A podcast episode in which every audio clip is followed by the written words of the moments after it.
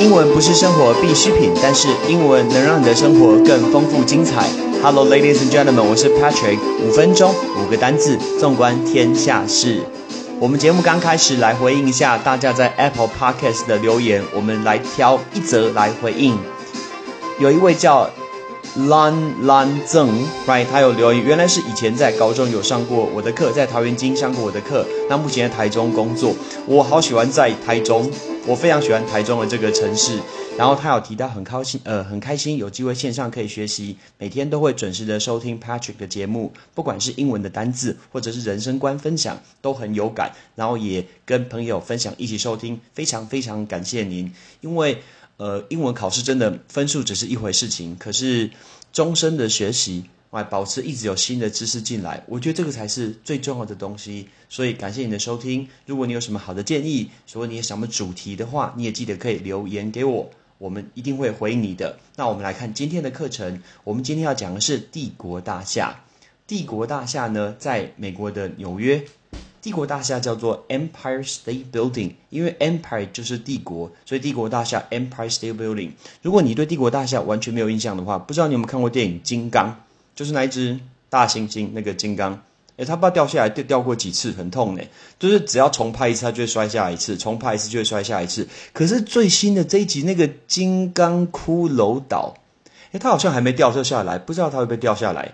听说他的下一集要跟哥吉拉对战，有没有？金刚骷髅岛跟万兽之王、怪兽之王哥吉拉下一站，下一集他们要对战，不知道他未来会不会从帝国大厦掉下来？我们今天不是要讲说帝国大厦掉下来的金刚，我们是要讲到，因为这次的疫情的关系，所以呢，帝国大厦里面的很多呢，它是一个商办，很多的商办都退租，完全都是退租哦。帝国大厦它推出一个新的一个防疫的规定，就是如果你要回到这边上班呢，你必须要自备口罩。手部的消毒液，当然在入口要量体温。Come on，我们台湾三个月前就在做这件事情了，你们现在才做这件事情。可是我觉得下一个规定超酷，他说大家搭电梯的时候只能面对墙壁。你有听到吗？只能面对墙壁。诶，大家上班面壁思过，先面壁一下，因为他们不能面对彼此，这样子会有传染的呃一个风险，所以大家必须要面壁思过搭电梯。负责帝国大厦的房地产公司啊，它的总裁兼 CEO 叫做 Anthony Malkin，right？他说，大家进到电梯里面的时候，地上会有指示，他不只告诉你站的位置，还有站的方向，所以大家一定要面壁。而且帝国大厦上面有一个观景台，而那观景台呢，现在确实有开放，但开放只能面对一个方向。原本是三百六十度的观景台，现在只能面对一个方向，哦，只能看其中的一边，不能三百六十度看。诶，那你要不要便宜一点呢？它很贵呢。好，我们现在讲这个帝国大厦，刚刚说叫 Empire State Building，帝国大厦。那其实它就是纽约的其中一个地标，就像是呃自由女神一样，所以地标叫 Landmark，Landmark 那个字 and Landmark，Land 当然是土地，Mark，Mark，Mark 就是做记号，所以在土地上面做记号叫 Landmark，Landmark。帝国大厦超高的，是一个摩天大楼，摩天大楼叫 Skyscraper，Skyscraper。S K Y S C R I P E R，right 这个 skyscraper，我们刚刚跟大家讲说，可以去上面有它的一个瞭望台，瞭望台念成 observatory，observatory 这个字很多人会念成 observatory，是错的，叫 observatory，重音在 S E R observatory。我去调查一下最新的一个帝国大厦的票价，它有分成三种哦。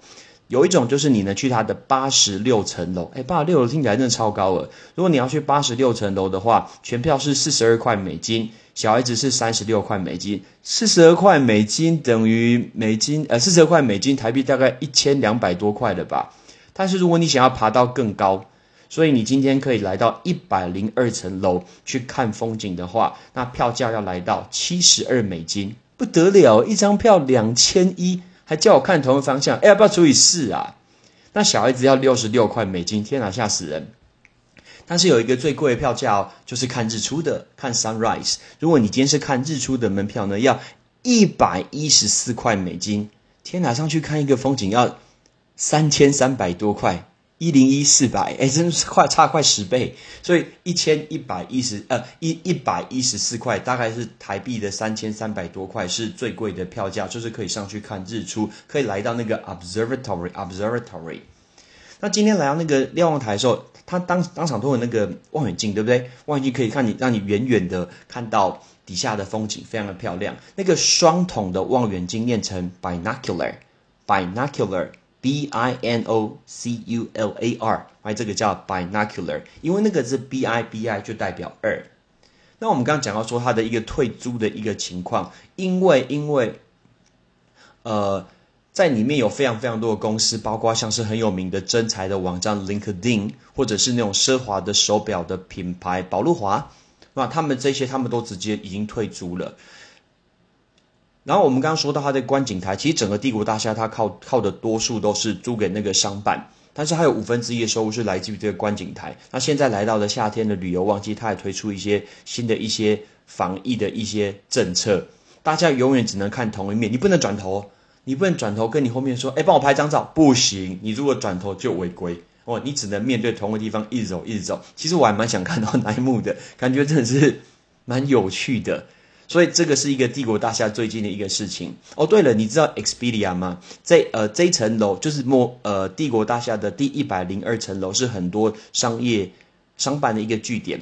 我们刚刚说真才的公司 LinkedIn，还有旅游的网站 Expedia，全部都是。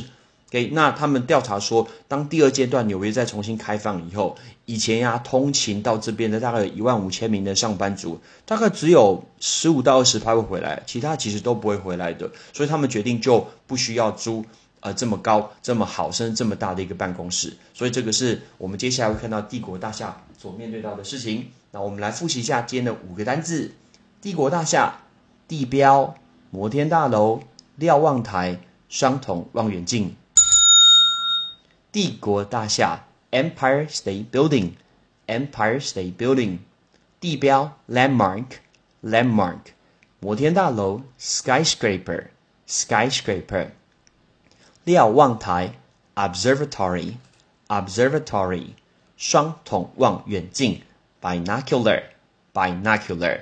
你有没有去过帝国大厦呢？有，我十几年前去过。哦，那个等电梯有够久的。但是你知道吗？有一个小小技巧要记得。你想想看，如果你在帝国大厦上面，其实你看不到帝国大厦，你人在里面怎么看得到呢？那你要怎么样拍照把帝国大厦拍进去？很简单，旁边有一个大楼叫 Rockefeller，你可以去 Rockefeller 上面的一个瞭望台，你的照片里面就会有帝国大厦，洛克菲勒中心。记得哦，就是 Rockefeller。I'm Patrick，see you next time，拜拜。